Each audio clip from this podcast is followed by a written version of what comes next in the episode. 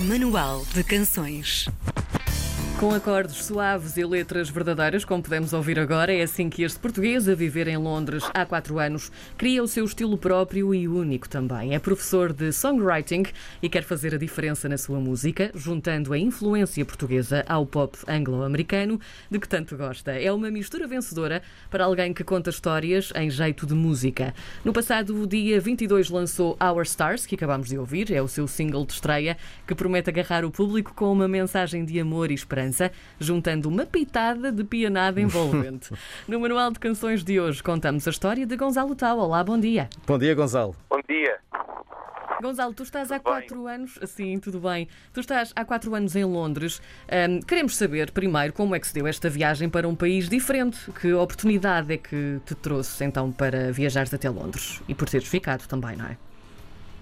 Ora então, eu quando, quando, quando comecei a minha formação aqui no Porto, eh, eu estava muito focado na guitarra, em ser guitarrista daqueles, né, os, as estrelas de rock e, e- e os meus ídolos era, eram os guitarristas famosos, o Kirk Hammett, o Slash, etc, etc.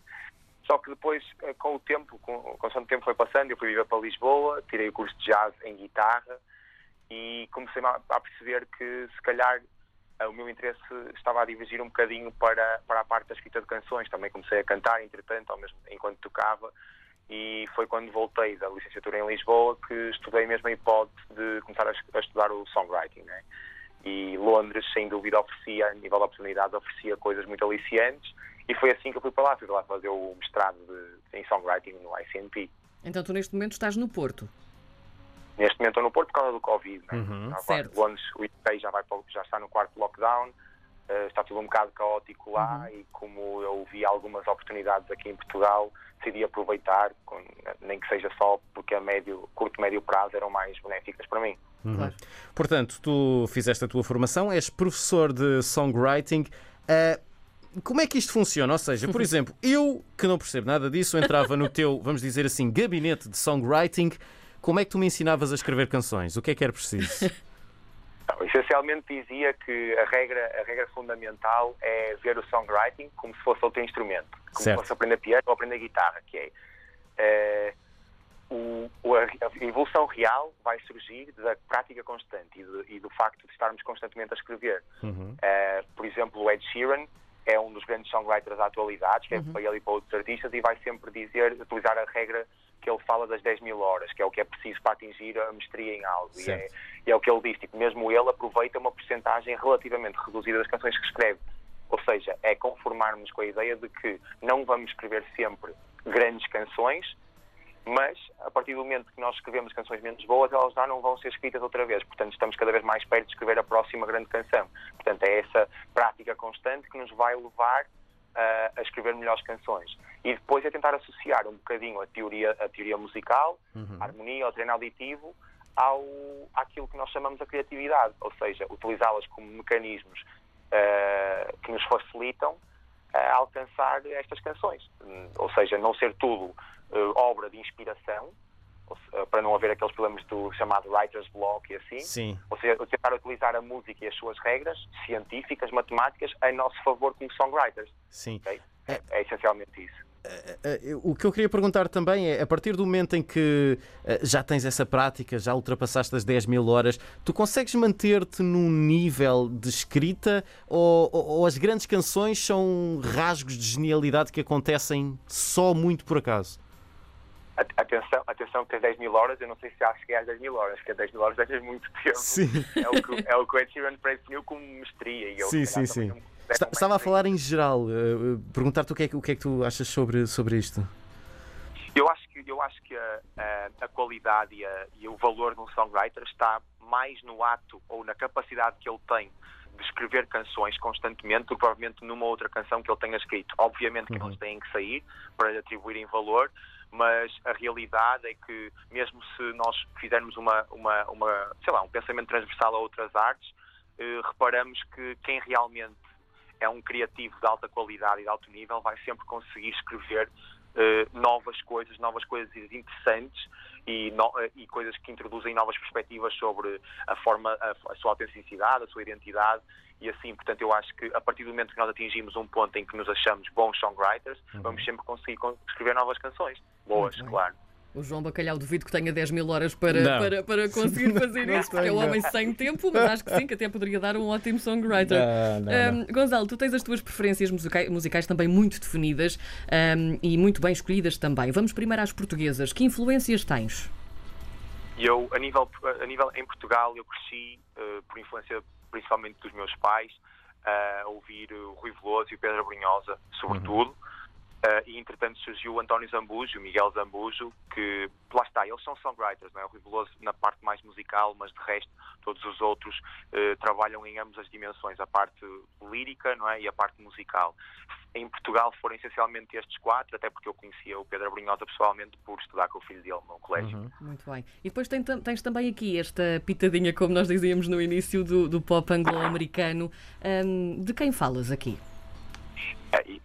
Como eu falei, os meus antecedentes de guitarra, é, com, com esses antecedentes é praticamente inevitável a não Sim. falar no John Mayer, que lá está, alto guitarrista e com uma capacidade de songwriting acima da média, ele próprio estudou songwriting também nos Estados Unidos. Ele é fabuloso. Karina Jorge fez uma vénia quando falaste em John Mayer. Adoro, gosto E ele, muito. e ele, e ele não só vai conseguir escrever músicas pop super, super interessantes, músicas Sim. bonitas, como depois pega numa guitarra e todos os guitarristas jovens olham para ele como se ele fosse também, não é? Eu estou usando a minha expressão no início, um guitar hero. Uhum. Portanto, conciliar as duas para mim é algo com que eu me identifico muito.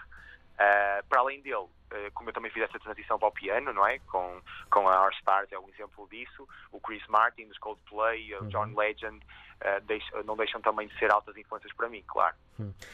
tu assumes-te como um Chris Martin millennial. Como é que é isto? Eu, eu, eu, essencialmente, eu não me assumi. Quando eu comecei a trabalhar as músicas em Londres, uh, com os produtores e assim, uh, e quando, em consoante fui mostrando, porque eu fiz vários open mics lá, não é? Quatro anos, há tempo para tudo, e Sim. tem dois anos. Sem Demorei, dúvida. demorei dois anos a, a lançá-la, mas andei a tocá-la por bares e por venues em Londres.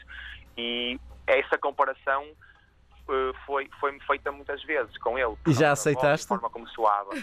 já, já, já, porque, porque não é? Eu, desde pequenino, que conheço os Coldplay, Sim. o, a Fix You é uma das minhas músicas preferidas por sempre. Uhum. Eu falo muitas vezes aquele videoclipe com, com o Chris Martin a abanar o, o candeeiro no palco e os foguetes. É, é- para mim era, é, foi uma coisa que me fascinou muito no início.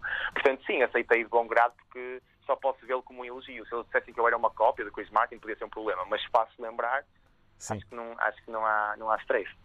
Ouvimos há pouco Our Stars, então o single de estreia que saiu no passado dia 22 é muito, muito, muito fresquinho. O que é que tem dentro? O que é que tu queres gritar ao mundo com esta música?